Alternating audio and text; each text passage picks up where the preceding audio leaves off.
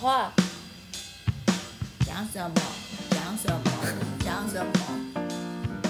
然后去了之后，我觉得就是哦，我的 My God，自由的空气，so happy。我真的吗？有什么不一样啊？我先讲一下，大家都说 Baltimore 很恐怖，对不对？对啊。哦，可是我在 Baltimore，我觉得好棒哎。啊？哦。好来，我先跟你讲我的状况，就是可能是我自己。我妈都说过天天这样子，我相信世界是美好的，所以我都觉得我遇到的人都很美好。我觉得那边的黑人都很 nice，哎，我喜欢去黑人市场买菜。嗯，很多华人的学生都跟我说那里很危险，可是我喜欢自己走路去买菜，因为又便宜。嗯，我走去的路上，其实大家没事不认识你就跟你 Good morning。我觉得好亲切哦，然后他们看我这样一个东方人，其实他们对我都很 friendly，嗯，有时候还会送我一个什么东西，我就买个鸡腿，然后送我鸡 翅之类的，我觉得很好玩啊。所以我在那边真的过得挺好的。可是我同样哦，我有同学就去上课的时候，他们的窗户就被打破，嗯，然后他的 Mac 就不见了，就被偷走，就是还是有这种状况发生。我当时也知道 Baltimore 这个状况，所以我住的就是有管理的大楼，所以我觉得在住的方面是安全的之外，其他的我就觉得很棒。嗯，我我在那边真的视野变得很大。因为我开始发现说，大家所谓的黑人其实没那么恐怖，我觉得也有很多好人。然后再加上呃，他有一区就是比较有钱人住的那一区嘛，因为我的老师是住在那一区，我就觉得好漂亮啊。然后看到每一个 house 都有一个 garden，我就觉得 Oh my God，这是我梦想中的住处。对，那当时有时候放假也会跟大家租车去全美国到处乱玩啊，多开心啊！然后那个时候有几个华人啊，有空的时候聚在一起可以玩玩桥牌啊，挺有趣的。好哦。之前有一次雪积的好深哦，就是到膝盖吧，然后连一个 block 都很难走过去，就反正就停课嘛，那停课就去打桥牌、喝茶，就是玩呐，然后就觉得这样也很温馨。嗯，我在台湾基本上我们不太有这样的一个。嗯，生活情趣，我自己觉得，而且像 Christmas 啊，因为我在那边有很多好朋友都是外国人，然后我就去不同的人家过 Christmas，然后去感受他们 Christmas 的那些文化，还跟他们像在加拿大，哎，他们真的就去自己的后院。就去砍一棵圣诞树，然后想说，原来圣诞树真的有 长这样，好高哦。然后他们的家都好高，然后我们还真的需要那种梯子啊，上去装那些圣诞的呃装饰品。我那几年过着超棒的日子，体验什么叫 Thanksgiving，体验什么叫做 Christmas。我觉得跟外国人相处，呃，让我学到一点，他们对生活就是他们的仪式感还蛮重的。嗯嗯嗯嗯，就是很珍惜每一个就是特别的日子，所以我从他们身上学会怎么帮生活加一点仪式感进去，那你就真的会找到很多的快乐。可以请问一下，就是在音乐圈里头啊，是不是出国念书，美国算是第一会想到的国家？比如说欧洲的其他国家，你当初有考虑吗？嗯，呃，其实要看你的目的性，因为啊。我出国其实当初就希望拿个博士回来，因为当时我的所有的老师就说，你回你如果真的要出国，你就得要拿个博士回来，要不然你会失业。因为大部分出去现在一定要博士才有办法在大学教课。如果你是欧洲体系的话，我们的音乐就通常叫做演奏家文凭。那欧洲的演奏家文凭呢，它其实在我们这边等同于硕士，所以就不是博士。呃，当时的欧洲那边学音乐的所谓的博士的东西好像不多，那几乎都是大家就是为了演唱啊、演奏而去欧洲，所以欧洲有一套自己的系统。但是回国之后，你就是全部以硕士计算。所以我当时就决定去美国，因为美国还可以拿到博士。后来反正我也是啊，都自以为呃。我的梦想是那个嘛？等到我硕士念完，我就不想念博士了。那个课业太重。我发现大家都在念博士，我回来干嘛？这个就是另外一个转弯了。硕士那两年实在我们声乐组真的好累啊，就是歌剧啊，然后我们各种语言，法文、德文什么东西都很重，再加上因为它纳入 Johns Hopkins 的体系之后，所有的作业、所有的呃论文啊、所有的那个 paper 都变得很重。我一段时间那个我房间那个时候还不像现在网络这么发达，有很多都都书啊，搞得整个房间全部都被书堆满，然后地上都是书，就是为了要写那一堆有的没的 paper，然后我就吓到了。我想说，我现在硕士就这样，哇，我博士我还得了？其实我硕一的时候暑假有去考了一个算是外百老汇，他刚好有一出戏需要古典的三个女高音，我就去考，然后我就考上了。所以我误打误撞进了那个 system，那个月的彩排，彩排完之后演出的这段时间，我发现了一件事情，这个是我人生最大的一个 shock，然后也是一个超级打击的一个事实。我当初进了那个剧组之后，我发现我除了会唱古典声乐之外，其他什么戏剧、舞蹈啊，好，所有的功底。都没有其他人好，甚至我们剧组里面有一个九岁的小妹妹，唱跳演都特别的棒，就是大家都是非常有经验的。可是我发现我是顶着硕士光环，我是在剧组里面我的学历最高，可是我发现我最没有用，我最没有用途，因为我只会一样东西。我真的不骗你，我那个时候是完全我没有办法自信，而且把我的所有价值观全部打破。其实我记得我刚进去的时候，大概有第一个礼拜我就哭了。我真的回家，我回到饭店之后，我非常非常非常的灰心，我就开始哭。我就想说，原来我们的一项所谓的念到博士、念到硕士，可是在这个业界不代表什么，因为在里面我真的是等于 zero。最后，当然演出还是非常的成功。演出结束之后，我就下定决心，我要去把我不会的东西补上。然后我就决定要去转换一个跑道，因为我得到很大的乐趣。在音乐剧的世界里面，我发现说，其实在这里面呢，有很多的包容性，你有很多种唱腔可以玩。那他所讲求的，我就在学表演的过程，在那个排练的过程，我发现每一个角色都是有它存在的意义。那这个部分呢，对我来讲就会打破我们所谓的，呃，在古典乐界，我们大部分都在维持一个完美的表象，就说 everything everyone gotta be perfect，OK，呃，声音 perfect，everything's perfect，但是在那个。呃，这个现代音乐剧的这个世界里面，反而更讲求的是人物，人物的真实性。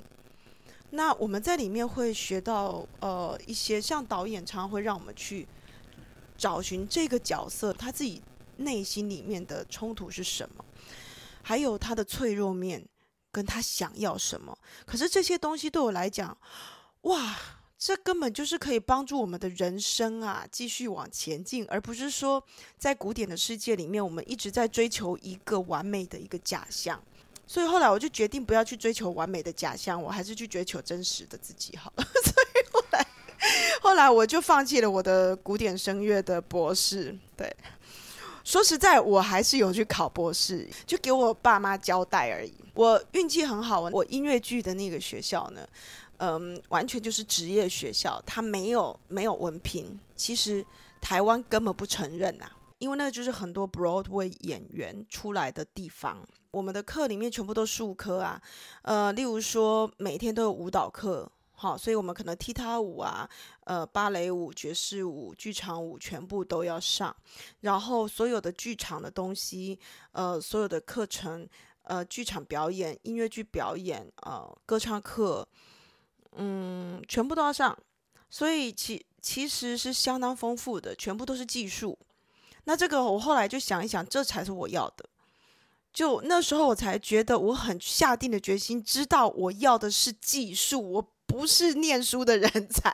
我现在看我过去写的 paper 啊，之前我好像有一些有带回来，我就想说这是我写的吗？做学问这件事情，我真的做完我就忘了。我可以当时把它做好，但是我回头再去看，这是我写的吗？就那些什么音乐史去批判某一些人讲的某一些理论或者什么，这是这真的不是我要，因为对我来讲真的很空。所以我要的是技术。后来我就决定，就算我们不承认，I don't care，我已经有硕士文凭了，OK，我就还是去追我没有的东西，因为那些技术是我没有的，我需要。其实我好像找到我要的东西。事实上，我要的东西的答案是在呃音乐剧的表演里面，所以我直接就转了一个很大的弯。那在转弯的同时，当然就有很多人持反对意见。然后我爸妈也是叫我自己想清楚。我蛮幸运的，我爸妈那时候因为他们都忙自己的，所以就跟我说随便你，但是你要确定你这样回来找得到工作。所以我就用这个方式去。呃，说服他们，我先去考了一个博士嘛，我也考上了马里兰大学。在考这间音乐剧的学校，有给了我一年一万美金的奖学金。那一万美金其实对我爸妈来讲还是不错的。那一年一万，两年就两万了嘛。我就说，哎，啊，那个博士没有奖学金哦，而且我不知道几年可以毕业。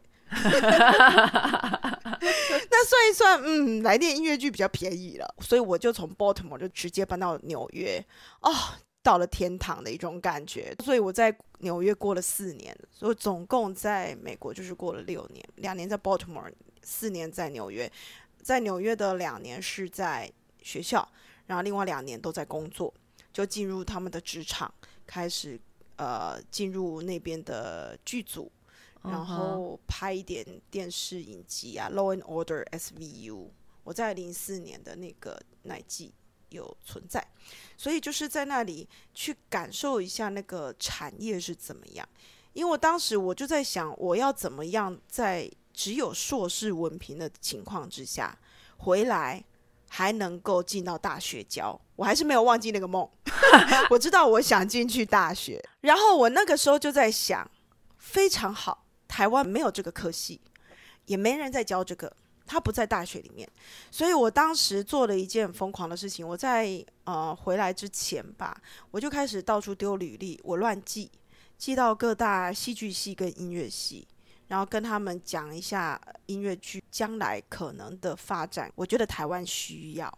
其实我成功的影响到了台湾艺术大学跟文化大学的戏剧系，所以我回来之后，我就先从这两个学校开始。在你结束硕士之前，所有的训练都是在于，不管是钢琴或者是声乐。那当你踏进音乐剧的这个训练的时候，你必须要拿起来的是肢体表演，你必须要拿起来的是舞蹈这些东西。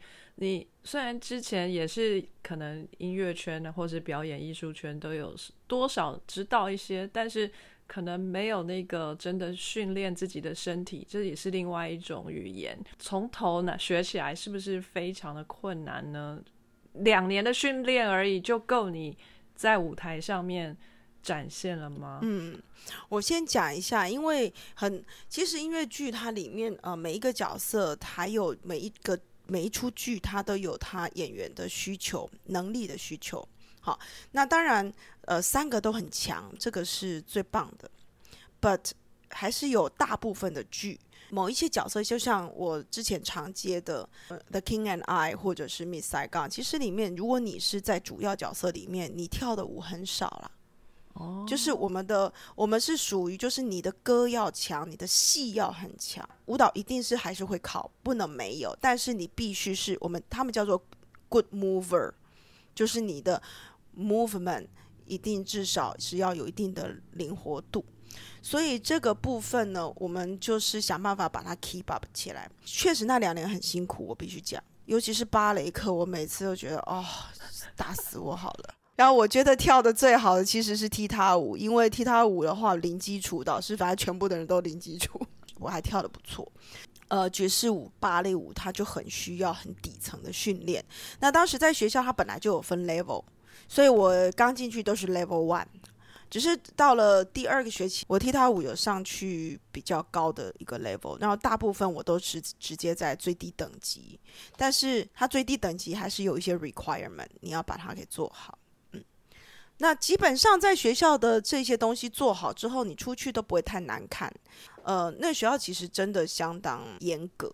就某方面来讲，因为里面的老师都是 Broadway 的演员下来的，都是演员或是导演，然后都相当的职业。嗯嗯，所以我觉得还蛮幸运的。那在这训练当中，你有改变你的人生目标吗？显然没有嘛，你还是想要回去呃教书。为什么呢？确实是小白兔进了丛林，又忘记他进了丛林要干嘛。我确实后来演到最后，我痴迷于舞台，不想回台湾，所以就留下来工作两年啦，对不对？对，不想回来了，所以我开始办 green card。那那怎么又回来了呢？当时还真的又是家庭因素，因为我天不怕地不怕，又是我妈。哎呀。我妈就受不了，她就觉得你为什么卡在那里那么久？你不是该回来吗？六年了，你回不回来？当然，还有一个最重要因素就是，当时我的男朋友，也就是我现在老公，他已经等我等六年了。他后来就回来台湾了？没有，我男朋友从来没出国啊，我们就是是这样分隔两地六年啊。哦，我以为他也在 Johns Hopkins，没有，他就在台湾。哇塞，好感人哦！远距这么久，最后修成正果，哎，这个其实也是非常戏剧性的。他那时候就在台北荣总当实习师，然后他就是身边有很多很多花。其实也很多优化的，只是我们都一直呃花着那个，你知道美国，我们那个时候电话也都是要去买电话卡，所以我就是一直用电话卡，我们就是都讲电话。但是这六年嘞，六年怎么可能各自都没有人呢？哦，好，好，好，OK 啊，没有问题。但是不知道为什么，大家绕了一圈之后，他还是觉得说，呃，就是我了这样子。可是我那个时候确实已经不想回来了，所以我。我确实后来是被我老公打动，因为我就跟他讲说，呃，其实我在那边也有一个 A B C 的男友，其实我觉得我应该跟在台湾的这个男朋友分手。你知道他真的就是一个第三类族的人，为什么可以脑袋这么的清楚？他都没有陷入情绪，他就非常淡定的跟我说：“那你知道美国人啊？你看你们两个相处，他存得到钱吗？”你看，你要当演员，你能够当多久？你现在还年轻，可是等到你不年轻又没有工作，他现在存款能养你吗？那当那时候还跟他讲说，嗯，他其实赚的也不少了。确实，我们两个在一起很会花，因为你知道美国人的想法都是，哦，Let's go somewhere，就是哪里有好吃的，哪里干嘛就去了，哪里有好玩就去了，没在存钱。后来我老公就用这个东西来跟我说。可是，如果你到时候回来没有工作，我可以养你啊！怎么就男人？一句话，然后我就哭了。哦，就想说啊，怎么我都已经到这种地步，你还可以这样？后来他就用这样很理智的方式，就把我给说服回来了。那其实当时那个美国这个 A B C，我们两个在一起的时候，我都有跟他讲我。有男朋友这个事情，然后他也知道总会有一天我必须做最后的抉择，那他也非常的有爱的就 let me go，然后我们就我还记得他载我去机场，我们就抱着痛哭哦，啊，就拜拜，就是一场 very good 恋爱。呃，当时我们就是要上一种课叫做 accent deduction，在学校的时候，所有的外国人都要上 accent deduction。OK，所以那个时候，呃，我那个 ABC 男朋友其实也帮了我很多的忙，因为我后来发现有很多 native 的 speaker，他们会觉得你的 accent 是很 cute，非常的可爱，但是呢，对于这种 ABC 人呢，他们会更受不了，他们 因为可能因为我们同一个种族，但是因为他们至少会讲一点点的中文，所以他会比较知道怎么帮我们去找到那个肌肉的使用。所以才会明白说，哦，原来要达到这样子的声音，呃，你的舌头或者是你这边的肌肉该怎么用？那那个时候我觉得帮助是很大的。对于 accent 来讲，我觉得在那边当演员是很需要去改变的，因为有时候有一些戏，它可能不不要 accent，真的要练。真的很难哎，我觉得。像我们是有需求，必须要去跟人家竞争，然后才去站在舞台上。如我觉得如果没有那个需求，其实只要能够讲得出来，能够让大家听得懂，其实也就 OK 了。嗯，对啊，我后来是这样安慰自己。会 care 这些 accent 的人，通常都是我们自己种族的人。事实上，他们外国人，我发现大部分的人 they don't care。我觉得跟那种心理是很有关系的，因为自己没有办法接受自己如呃不够好。我觉得我们自己是这样，可是对于外国人来讲，他就觉得 accent 是你的特色。我们真的讲成那个样子的时候，就觉得你比较不 charming。OK，I like your accent. Your accent so cute. Come on。对啊，其实我觉得这个腔调也是展现我们的自我认同的一个方式吧。如果我的腔调讲出来，就有时候是英国腔，有时候又是美国腔，有时候又很重的台湾腔，那人家一听就是比较内行的人就会知道说，哎，你是不是住过英国？哎，你是不是台湾来的？有时候就会这样问哦，是不是这个就是你的 unique 的地方？对呀，对呀，所以这个就是我刚刚要讲的，在古典的世界里，就是在。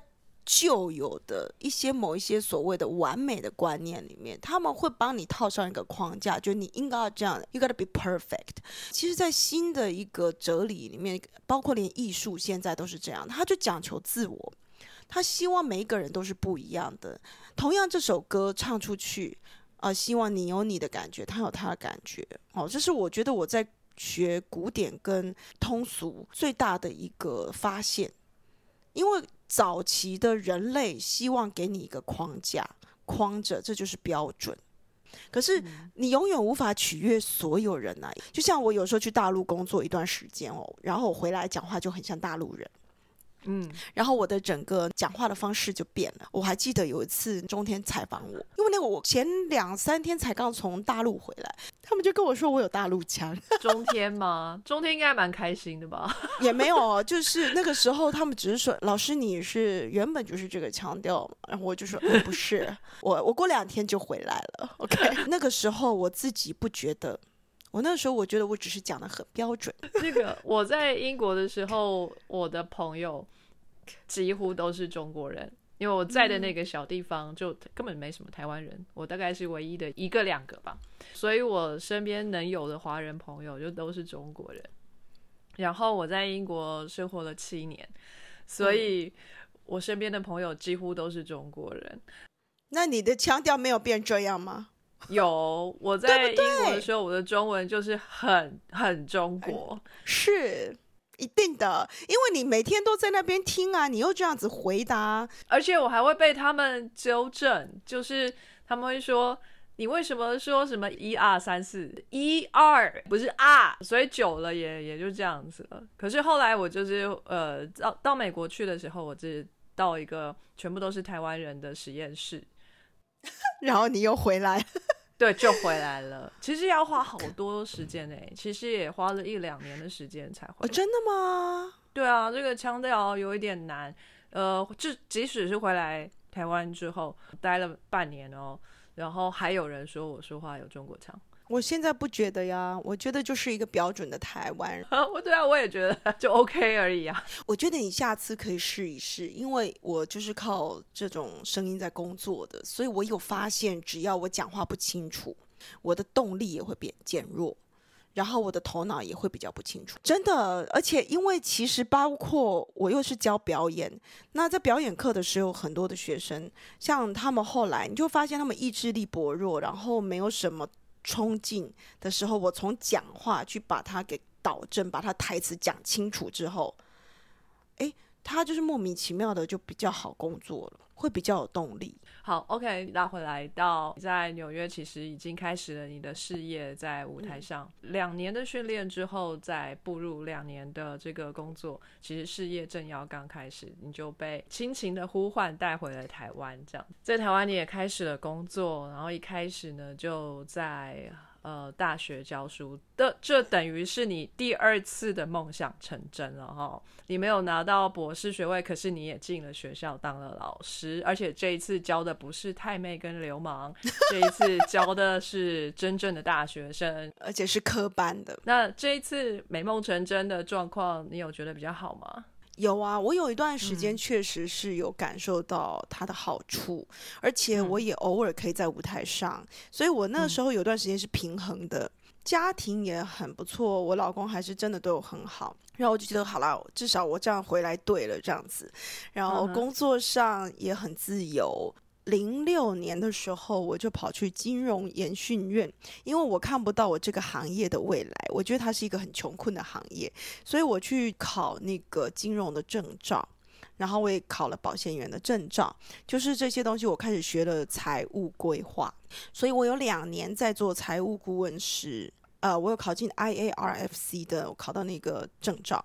那后来我确实过了两年非常有钱的生活，就是帮人家做一些整体的财务规划。后来零八年吓到了，因为零八年就真的崩盘了，就所以我那个生命只有两年。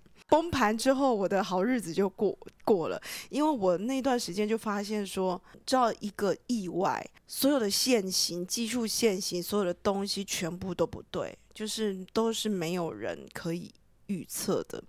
然后我也看到我有很多朋友。的资产今天呢还挣五千万，隔天赔一亿，因为他们有做杠杆，我就发现好可怕。后来真的有朋友的朋友真的是呃就想不开了这样子，所以呢那时候我吓到了，我零八年就慢慢的脱离了那个圈子，我辞职。其实我蛮听话的，我有听老师讲到结构债这些联动债是很危险的，那所以我一个都没有卖。然后其他的部分我是觉得太烦了，所以我自己的钱也卡在股市卡了两年。我一零年的时候防止我自己再去玩钱，哈，我就把那个解套的这些股市里的钱全部卖掉，放到房地产去，然后去当包租婆算了。真的，我一零年之后专心教书了，我真正专心在我的行业是在二零一零。各方的尝试也是不错。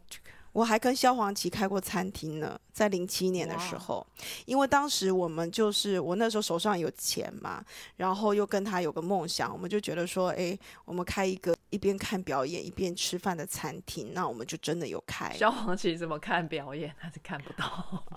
不用啊，可是我们就是开了一个餐厅，我们还得了文化创意产业奖，好吗？经济部的。但是经营不下去，到对零八年的年初，我们就把它卖掉。我们卖掉之后，他就得金曲奖了。其实都是完成了目标梦想，其实那也是曾经是我们的梦想。然后开了之后发现，哦，好累哦，不是我们想象中的这样。经营一家餐厅真的好累，算了算了，卖掉，你专心去做音乐，我专心去教书。OK，大家回去。哎，至少有试过，至少有试过。有啦，他那时候就说啊啊，你出国去一年不是也要花掉一百万嘛哈啊，你就当做那个去了一年半这样子，因为我们就每个人掏了一些钱嘛，然后总共四个股东这样子，我们就想说当做出国去完成了一个梦想，一个一年半的梦想，也差不多也差不多哈，那样子就安慰一点这样子。那你是怎么样开始开公司的？哦，我看到我们产业界，其实我有很多学生出来之后，有时候我滑脸书，想说，我明明是帮助他们达到梦想，可是为什么有些人开始吃泡面？就是当上演员之后，其实不是真的可以赚这么多钱的，好，可是大家还是因为热爱表演而继续待在这个行业，就觉得很可惜呀。甚至有一些都很优秀，他们都得了什么台新文艺奖啊，哈，叉叉奖啊。其实有一些就算得了金钟奖、金马奖，还真的不一定，呃，生活过得好。所以我当初开那个公司的意义是我想要拍每一个人的故事。每个人都有个故事，每一个故事都是独一无二的，所以我的公司叫史多利 Story。你这个 accent 太重，真的。原本就是希望可以创造出来影像的那个需求，我们可以拍一些这个人过去的个故事，然后我们用演员呐，哈，不同的人拍一段小小的他过去的故事，然后在丧礼的时候就可以放啊，或者是例如说谁的二十周年纪念啊，结婚二十周年，然后呃，例如说小孩啊，然后就去委托我们啊，帮他爸爸妈妈拍一个他们年轻的时候交往的故事，可能短短的十几分钟的片子都可以。然后一播发现啊，等一下，男主角名字怎么是我？哎，女主角名字怎么是我？然后看完才发现是自己的故事，觉得很 surprise，对不对？我当初开公司是想做这件事情啦，但是后来没做，因为太难推了。因为它等于是要克制化，后来呢就变成我们的影像部门都接了一些政府的案子。啊，像今年的台北市动物园，还有上上一届的台北市动物园木栅动物园的整个国际宣传片，还有它的宣传片都是我们公司拍的，我们就接了一些政府的案子这样子，呃，然后其他的部分我就出来开始教学，就是原本我都只有把教学奉献给学校。但是后来有看到一些需求，那用公司的名义的话，就可以在外面开课。我觉得也是一个可以直接出来开一家公司的一个动机。所以在校园之外开课，你觉得这个感觉跟在学校教书有不一样吗？在外面的话，我想开什么课就开什么课。像我最近的那个课是声音疗愈。疗愈的歌唱课啊，对我后来前两年去拿了英国的心理咨询师的执照 TQUK，然后也去考了一张中国的，就基本上我就是我想要做什么，我对什么有兴趣，我就去做了。你就去拿证照，你到底有多少证照？对，就是证照控嘛，也没有啦。应该说我的生命走到哪个地步的时候，我有这个需求，我就去试。因为前面几年我常往来。大陆跟台湾，那大陆那边的忧郁症患者特别多，尤其是我又做师资培训，我在那边教很多都是来学音乐剧教学的老师们，所以有很多人年纪其实比我大的，他们有些人可能是音乐剧系的系主任，甚至是呃音乐剧的教授或者是什么，可是这个不是他们的专业，他们只是因为音乐剧兴起，然后什么都不懂就被抓去了那个位置。他们可能原本是学古典或者学民族美声的，所以他们需要来补足这一些教学的技能，才来上我的课。然后后来我就发现，其实大概有三成都是有忧郁症的。他们自己跟你说，他们后来会讲，因为我们的戏剧课里面会有一些东西，它其实会牵扯到疗愈，然后就会挖出很多的东西。他们不小心就会告诉你说，他其实长期都有在吃药。然后我就发现，不小心因为做这些事情而让他们有了疗愈的作用的之后，我就开始觉得，呃，这是有意义的。然后后来呢，当然就因为这样有一些。呃，躁郁症患者或是忧郁症患者就黏上我嘛，觉得我像妈一样，呃，可能遇上我就觉得不用吃药了。那问题又来了，那这个部分我就开始寻求精神科医师的帮忙，就说怎么办？怎么办？这个我要怎么回他？那后来有一天晚上，我记得我在北京，我被搞到我没有办法睡觉，因为我气死，就是跟一个躁郁症患者学生吵架这样子。就是他认为我连在夸他都不是真心的，他觉得他不可能那么好。后来我就想说这怎么办？那我一直在吵精神科医师也不对啊，因为像那种半夜我也寻求不了，但是我就没有睡好。那一次我吓到了，我吓到了之后，我决定我要去搞清楚心理学，我就开始去补习，然后就考试吧。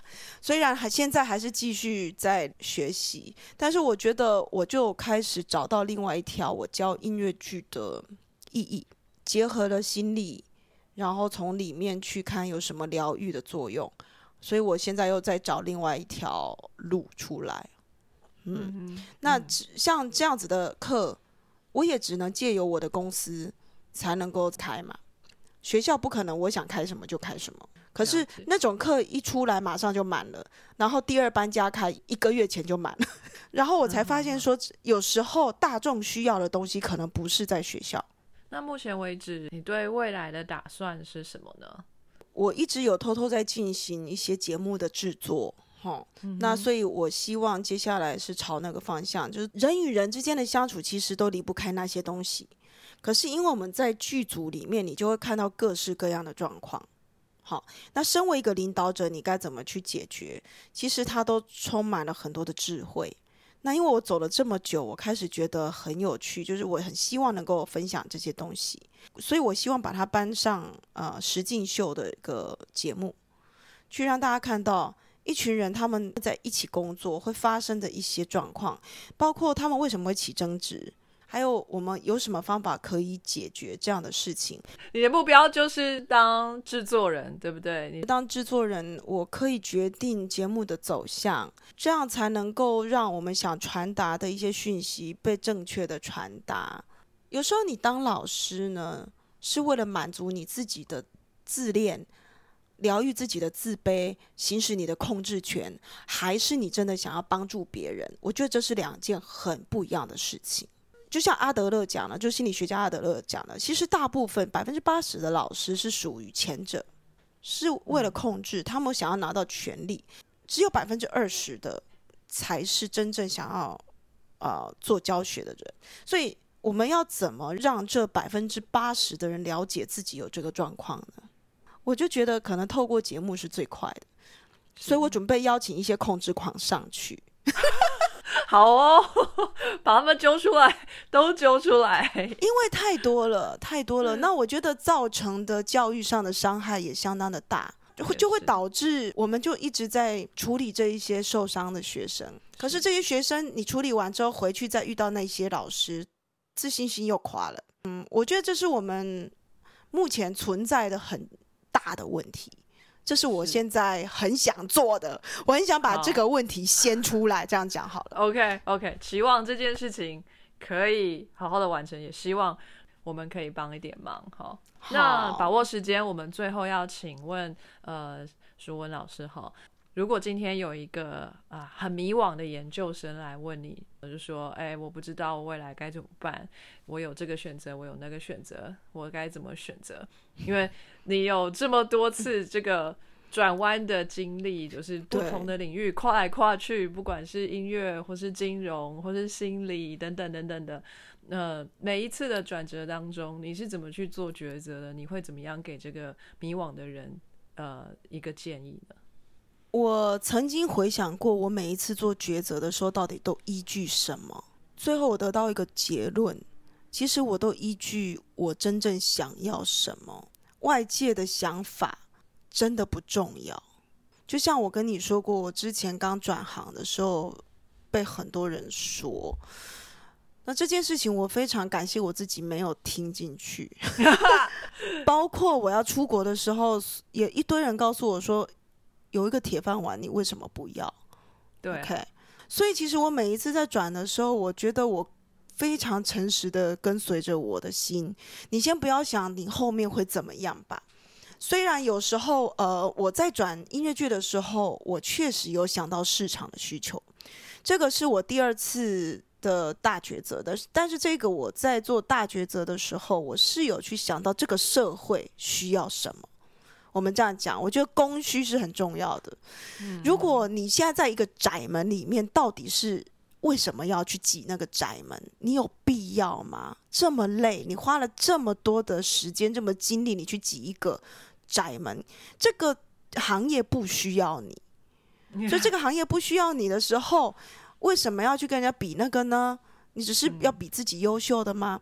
所以我那个时候其实毅然决然会有那么大的一个勇气，直接转了音乐剧。是真的，我觉得台湾没有一个人是在那边把整套很传统的系统学回来，那我就去做吧，我就去做嘛。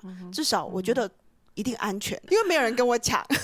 啊哈，对对，这个是我后来一直在评断的一件事情，包括后来你说的，我做公司其实也是为了想要去做一些可能我在体制里面没有办法做的，那这一些东西对我来讲它是有独特性的。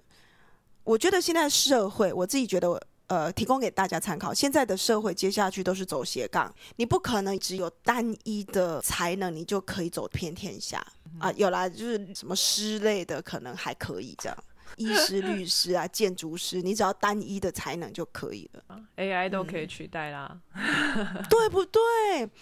就像现在这么多人教歌唱，我也是在想说，那请问我的差别在哪里？这么多人教音乐剧，我的学生都在教了。我的价值在哪里？我不可以去嫉妒我的学生啊，都是我培养出来。那所以，我必须要发挥比他们更多的价值。那对我来讲，附加价值我找出来就是疗愈。所以你去找找看，呃用你的人，他能够从你身上得到什么样的附加价值。嗯，嗯，这个是我可能给所有迷惘的人的建议。哦非常好的建议，嗯然后看清楚呃自己可以发挥的地方在哪里，然后把嗯自己的价值呃在那个领域里面尽量的提升，然后未来就会在你的掌握之内。哦，嗯，好，谢谢谢淑文老师呢，今天跟我们分享了这么多精彩的人生故事。我们有机会呢，还会在 Clubhouse 上面哈、哦、多做一些活动，好不好？，对，好的，谢谢雨茹，好，大家拜拜。拜拜。非常感谢各位听众的收听和支持，特别要感谢各位赏杯咖啡的朋友，在 First Story 上的 Costy Lover、Jane 以及匿名赞助者，Patron 上的一圈 Wu Newton、Catherine、Evan Wang、Eddie Hu、一圈 Wu、Elliot Barrett、Adam Joe、Ernest、Nikki Hu 以及 Howard Su。Sky in the World 在各大 Podcast 平台都能收听得到，Anchor、SoundOn、Spotify、Apple Podcasts、KKBox 都能搜寻得到 Sky in the World 的节目。另外，Sky in the World 也会在脸书页面以及 Instagram 上分享科学家的八卦、科学新知，还有编辑们的日常给大家。有任何问题以及意见，都可以在各大平台上留言，让我们知道，我们将竭尽全力为您寻找答案。欢迎追踪分享 Sky in the World，让更多人知道有趣的科学哦。